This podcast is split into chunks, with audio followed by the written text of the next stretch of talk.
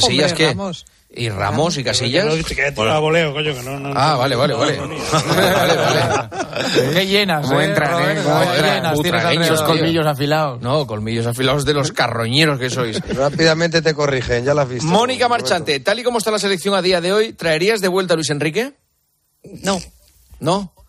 Pero por hacerlo, para, para que no sufriera él, por protegerle. no está él, muy ¿no? bien en París, dejarle tranquilo. Está. Para proteger. Está encantado. Está, está muy bien en París, sí, sí. Bueno, en. París. Muy bien, no- Mónica, Muy, muy muy bien. no está tampoco. Sí. ¿eh? Esta jauría. Él está muy bien en París. No, tendrías que haber dicho, no lo merecéis. No merecéis a Luis Claro. Enrique. También es verdad. Que no lo merecemos. Eh, Me vale como respuesta. Manolo, ¿te vienes mañana? ¿Cómo se viene de Oslo? Ya sé que vas a decir en avión, pero ¿cómo se viene? ¿Hay vuelo directo a Madrid o, hay, o se viene Mañana sí, lo malo, lo malo es que sale muy tarde. Sale a las dos y media por...? Mejor. del mediodía. Así duermes la mañana, das un paseo por Oslo, que te gusta. Paseo no, porque tardamos una hora al aeropuerto, casi. de- Joder, pues si te das una hora. Más- Nada más llega al aeropuerto ocho horas Para un paseo también da. Para- ¿eh? da- Si si sale te a las levanta- a dos- las 10 de la mañana, pues si te levantas a las escúchame, si te levantas a las 7 de la mañana, te da para darte la vuelta entera. Y Una- que cosa, vas a tener que Si pasear. te porque pido, ahora te, te hablo en serio, si te pido que me compres salmón, ¿me lo puedes comprar o no? Es que mañana cierran los comercios. En el aeropuerto venden, creo. Manolo. en serio, sí, en el aeropuerto venden, pero, pero creo que solamente te venden 50 gramos. es increíble. Tráeme algo, en serio, que me encanta. Te voy a llevar una cosita. No te preocupes que te voy a llevar una cosita que te va a gustar. Vale, sabe Dios lo que A mí trae. tráeme algo del paleolítico, Manolo. A ti te lo voy a llevar también. Un abrazo, compañeros. Adiós, hasta luego. Señoras, señores, hasta aquí tiempo de juego, hasta aquí el tertulión. Ya ven que hay que escuchar la radio aunque haya parón de selecciones porque siempre pasa algo, siempre pasa algo. Ha sido un día muy tranquilo, muy, muy tranquilo. Ya estoy yo, hasta el final, que es un acontecimiento. Nos vamos, mañana volvemos a las once y media. Adiós. Juanma Castaño. Tiempo de juego. Cope. Estar informado.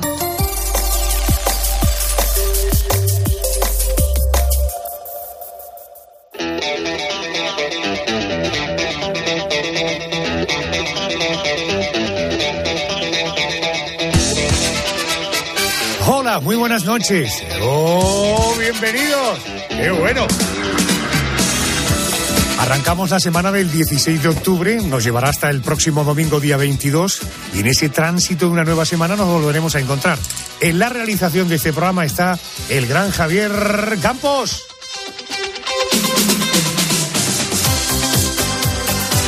Ha faltado un poquito de fuerza al principio, Campos.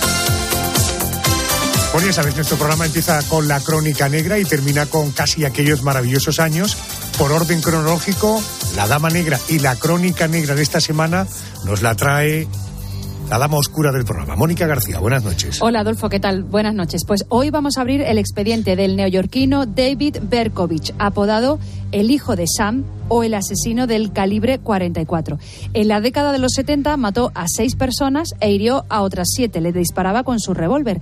Te diré que cuando fue detenido, dijo a la policía que el demonio que había poseído al perro de su vecino le había ordenado cometer aquellos asesinatos. My parents had such great hopes for. Mis padres tenían grandes esperanzas en mí. Trataban de criarme de la mejor forma posible. Me alimentaban, me vestían y me daban amor. Pero yo no respondía a ese amor. Lo rechazaba. Era tan autodestructivo.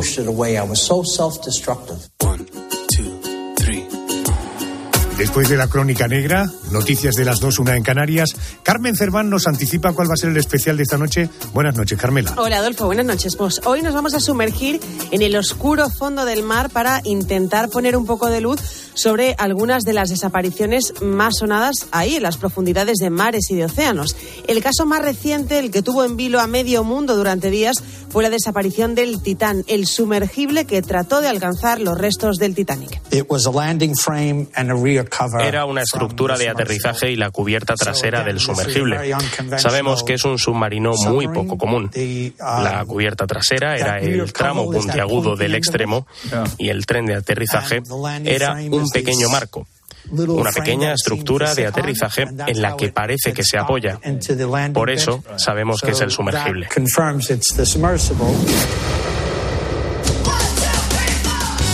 El Tati de cuestión del programa es mi querido Pedro González. Buenas noches. Mi querido Jona, buenas noches. ¡Wow, wow, wow! ¡Qué bueno! no, no imbuido del espíritu. Digo yo, esto de los de, de- de- de- eh, ah, contaba Carmen que tenemos el caso del Titán, que ha sido tan mediático también por reciente, pero que también hay submarinos, por ejemplo el Kursk, el, aquel submarino soviético nuclear, eh, donde murieron más de un centenar de marineros. Luego tenemos también un submarino argentino, ¿verdad? De la Armada Argentina. señor. Eso te suena a ti, porque tú esa historia la has seguido, ¿no? Eh, sí, yo soy un tipo que siempre me sumerjo en ese tipo de cosas.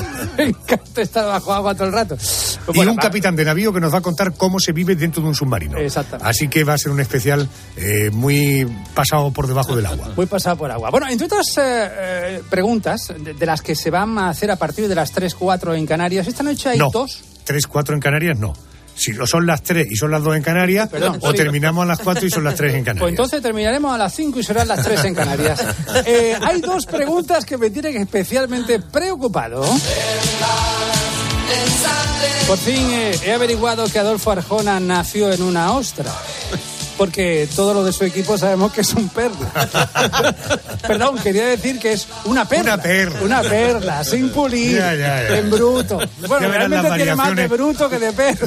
Las variaciones de nómina de TV. Esta reflexión tan inteligente ha hecho que nos preguntemos, ostras, ¿por qué las ostras producen perlas? ¿Cuántas veces habrás escuchado esa frase tan amorosa que dice, me muero por tus huesos? Bueno, pues imagínate que te enamoras de alguien que no tiene huesos. ¿Te enamorarías de un lacio o de una lacia?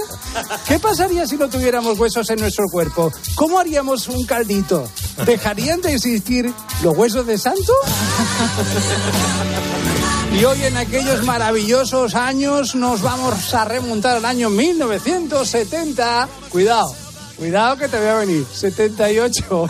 vale, vale, vale. Querida Yolanda Aguirado, muy buenas noches. Buenas noches, Adolfo. A ver, la subdirectora del programa nos anticipa quién es el personaje que nos acompaña esta semana. Pues nos visita una mujer polifacética, ella es actriz, la hemos visto en una veintena de películas y de series. Bueno, pues lo que has leído hoy en clase, que me ha encantado, ¿eh? Ya sabes, lo del cristal y todo eso. Y ahora ¿Vas a seguir escribiendo va la a estar con nosotros Beatriz Rico. Publica su libro Tú quédate conmigo, yo haré que merezca la pena, porque también escribe. Lo que va a pasar hoy aquí no se lo puedes contar a nadie. Bueno, ¿vale? que no se preocupe Beatriz, porque no se lo vamos a contar a nadie. Solo un apunte, eso sí, nuestras vías de comunicación ya están abiertas desde ya, desde este momento. En las redes somos La Noche de Adolfo Arjona y si quieren también pueden contactar con nosotros por WhatsApp. Pueden mandarnos una nota de voz al 650-564-504. Perfecto, Yolanda, Beatriz Rico, que por cierto, yo cuando la primera vez que hablábamos, oye, un libro, ¿qué tal? Beatriz Rico, no. eh, me puse naturalmente en Google como todos el nombre, puse imágenes. Madre mía, Beatriz Rico forma parte de la historia de nuestro país. Andrés García es el Memorias del programa. Querido Andrés, muy buenas noches. Buenas noches, Arjona. ¿Qué tal? Hoy haremos, como no, nuestro ejercicio de memoria. Recordaremos hechos que fueron noticia a nivel planetario en una semana como esta, pero de 2022. Hoy hablaremos, por cierto, del protagonista de una serie, no sé si la has visto, se llama House of Cards. No la serie completa. Sí soporté algunos capítulos, pero luego ¿No te gustaron? me terminaron cansando. No sé por qué. Se Se enre- enreda. Es un poco enredoso. Lo escucho un poquito. Los ciudadanos no saben lo que es mejor para ellos. Yo sí. Yo sé exactamente lo que necesitan. Son como niños pequeños, Claire. Por suerte para ellos. Me tienen a mí. Bueno, hay un nombre, la verdad es que adorable. Eh, Una semana como esta, pero de 2022, Kevin Spacey, el actor, escuchaba el veredicto en Nueva York. Un veredicto, y es que era que un jurado popular de un tribunal civil rechazaba la denuncia de dos hombres que exigían a Spacey una indemnización de 40 millones de dólares. Lo acusaban de abusos sexuales. Era el segundo de los juicios de este tipo a los que se enfrentaba el actor por ahora. En ninguno de los procesos ha sido condenado por tales delitos. Sí, la verdad es que cuando supimos de la noticia a mí me produjo cierta tristeza. Y luego eh, con el veredicto me ha dado por una parte alegría y por otra no termino de tener muy claro si ha habido un acuerdo económico o es que realmente quienes fueran quisieron hacerle daño, que de hecho le han hecho mucho daño. Eh, no terminé de ver esa serie, como te he dicho, me canso, pero recomiendo una peli de Kevin. Hay muchas, porque es un magnífico actor. Pero hay una película especialmente bonita, Beyond the Sea. Es una película muy hermosa cuya banda sonora estamos escuchando de fondo.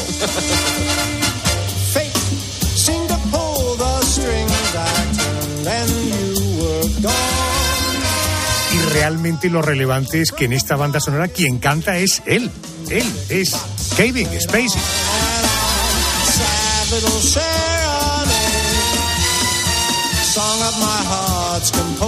Bueno, esa historia de Kevin Spacey con final feliz, vamos a conocer otra historia de un personaje bastante más tóxico en nuestra crónica negra.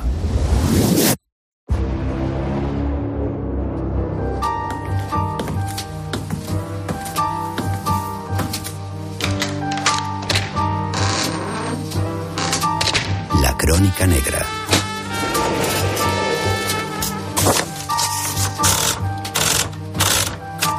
Expediente 84117.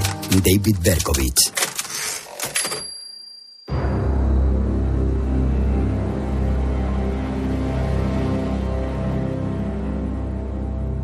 El joven Robert Violante no sabía que aquella noche del 31 de julio de 1977 se convertiría en la última víctima de un despiadado asesino.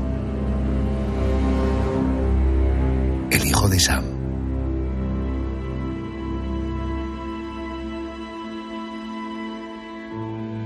Sobre las dos menos cuarto de la madrugada, después de cenar junto a su pareja, Robert y ella se subieron al coche y se adentraron en un lugar tranquilo.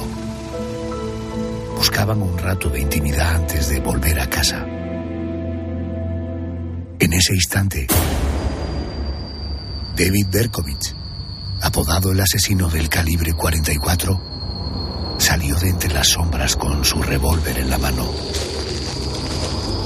Se acercó al coche con sigilo. Se inclinó ante la ventanilla del copiloto disparó cuatro veces. El resultado fue espantoso. Stacy murió pocas horas después en el hospital a consecuencia de las graves heridas que tenía en el cráneo. Su novio, Robert, sobrevivió, pero lo hizo en unas condiciones lamentables. Las balas le habían destrozado los tímpanos y le habían reventado las dos cuencas oculares. Quedó ciego y sordo para el resto de su vida. Esta sangrienta escena fue el último acto criminal del hijo de Sam. Después de asesinar a 11 personas y dejar gravemente heridas a algunas más, David Berkovich fue condenado por un jurado popular a seis cadenas perpetuas. Hoy, el asesino del calibre 44, aquel que aseguraba matar por órdenes de un perro poseído por el demonio, cumple condena en una prisión de máxima seguridad. Hoy día, su revólver se expone en un rincón del museo del FBI.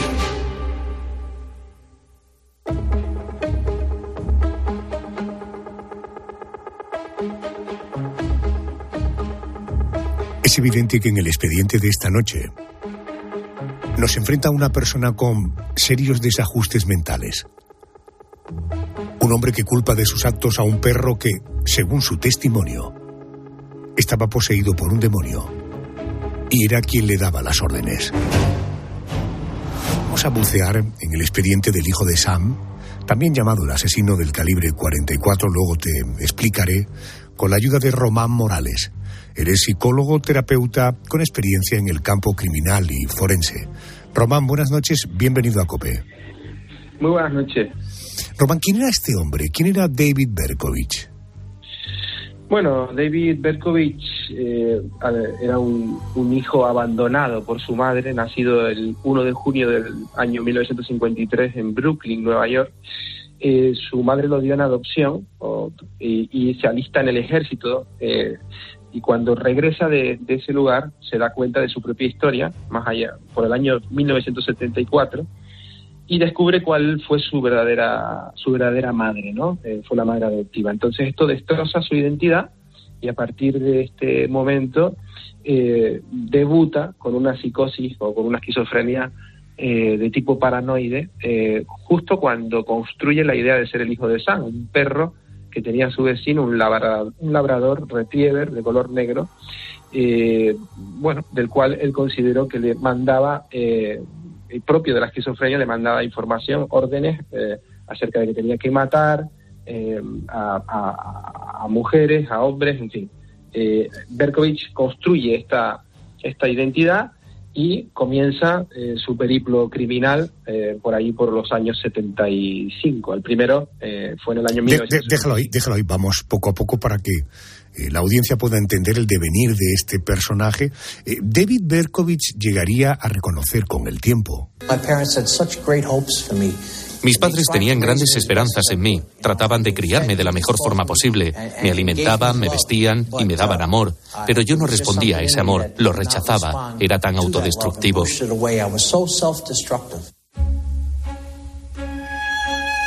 Con el paso de los años, David Berkovich decidió buscar a su madre biológica. El primer paso fue conseguir su certificado de nacimiento, en el que descubrió que su apellido auténtico era Falco. Buscando en la guía todos los nombres con esos apellidos, logró dar con la vivienda de su madre y de su hermana mayor. El reencuentro familiar fue feliz en un primer momento, pero pronto se dieron cuenta de que algo iba mal en la cabeza de aquel joven de 23 años.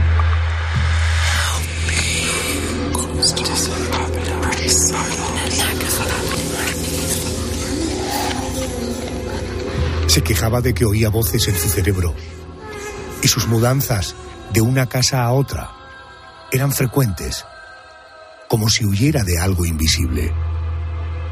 Eh, Román, ¿cuándo cometió David su primer asesinato? Año 1975, 1975. Ahí comienza su andadera criminal apuñalando a dos eh, jóvenes, a dos varones.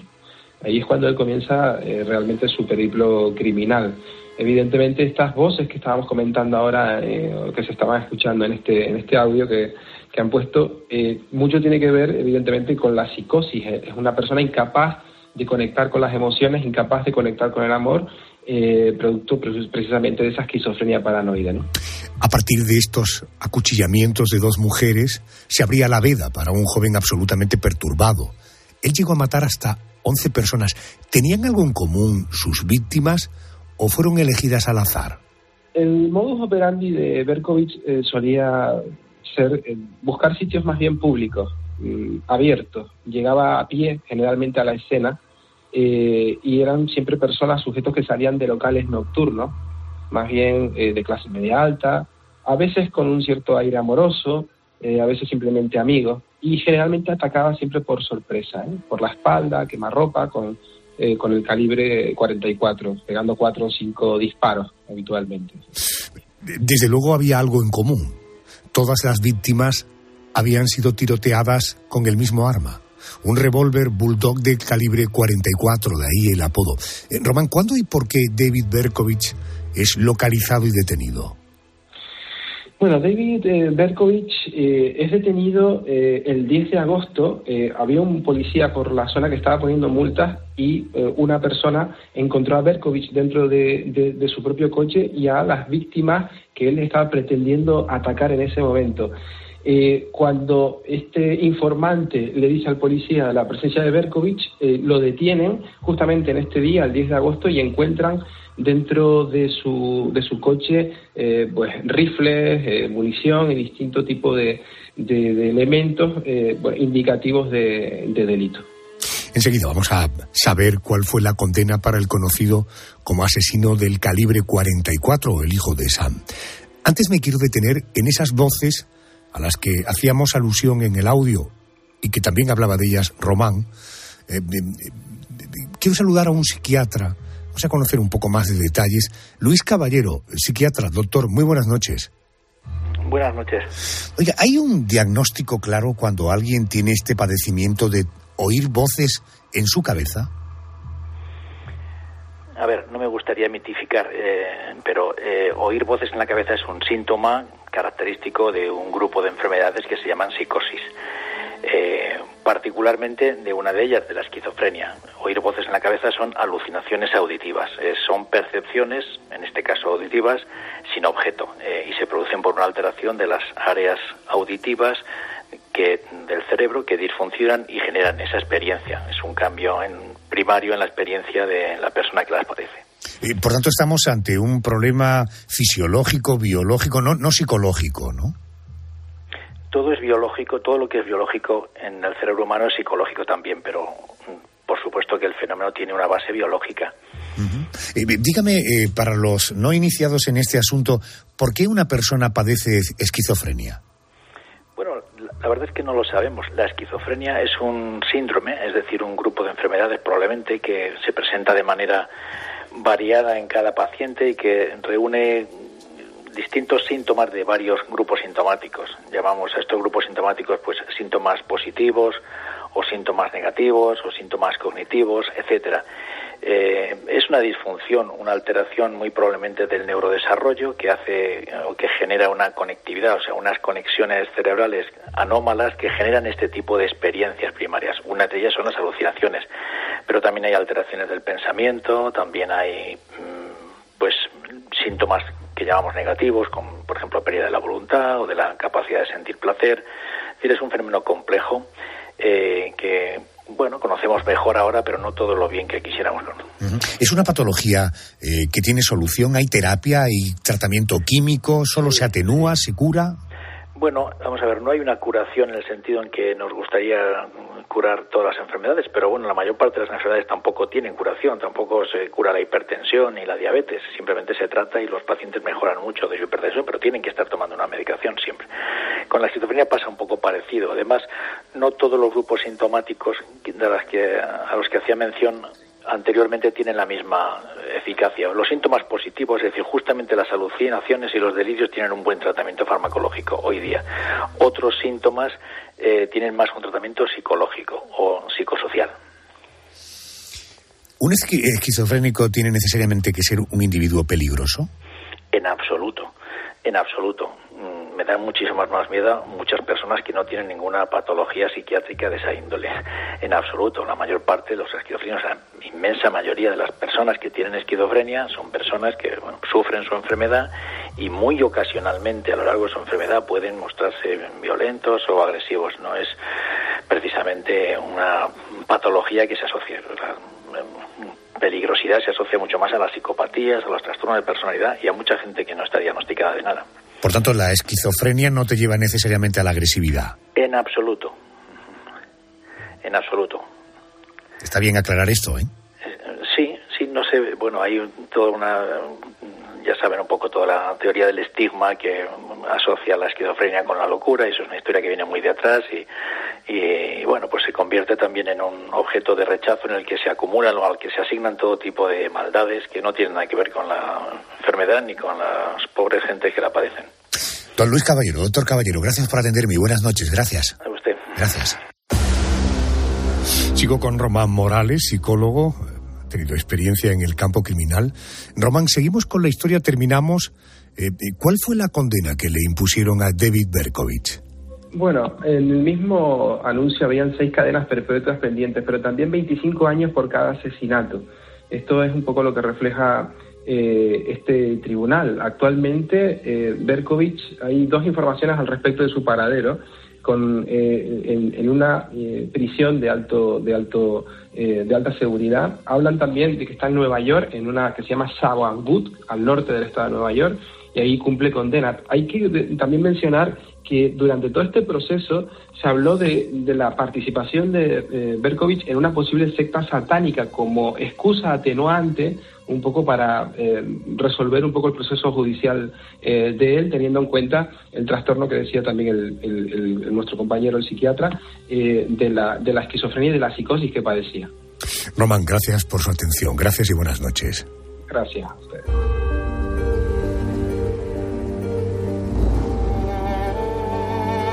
David Berkovich, el hijo de Sam, el asesino del calibre 44, continúa cumpliendo condena en prisión de la que, a priori, nunca va a salir.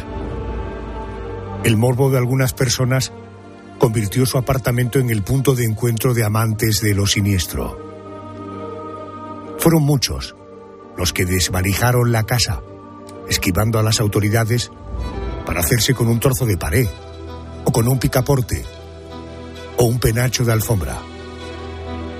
Recuerdos de un hombre enloquecido, que con su revólver, un arma que hoy día se expone en el Museo del FBI, cegó la vida de varios inocentes a golpe de balas en tan solo 12 meses.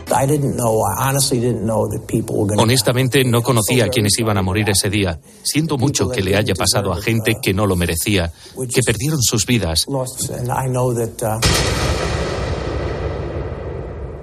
Boletín de noticias y volvemos.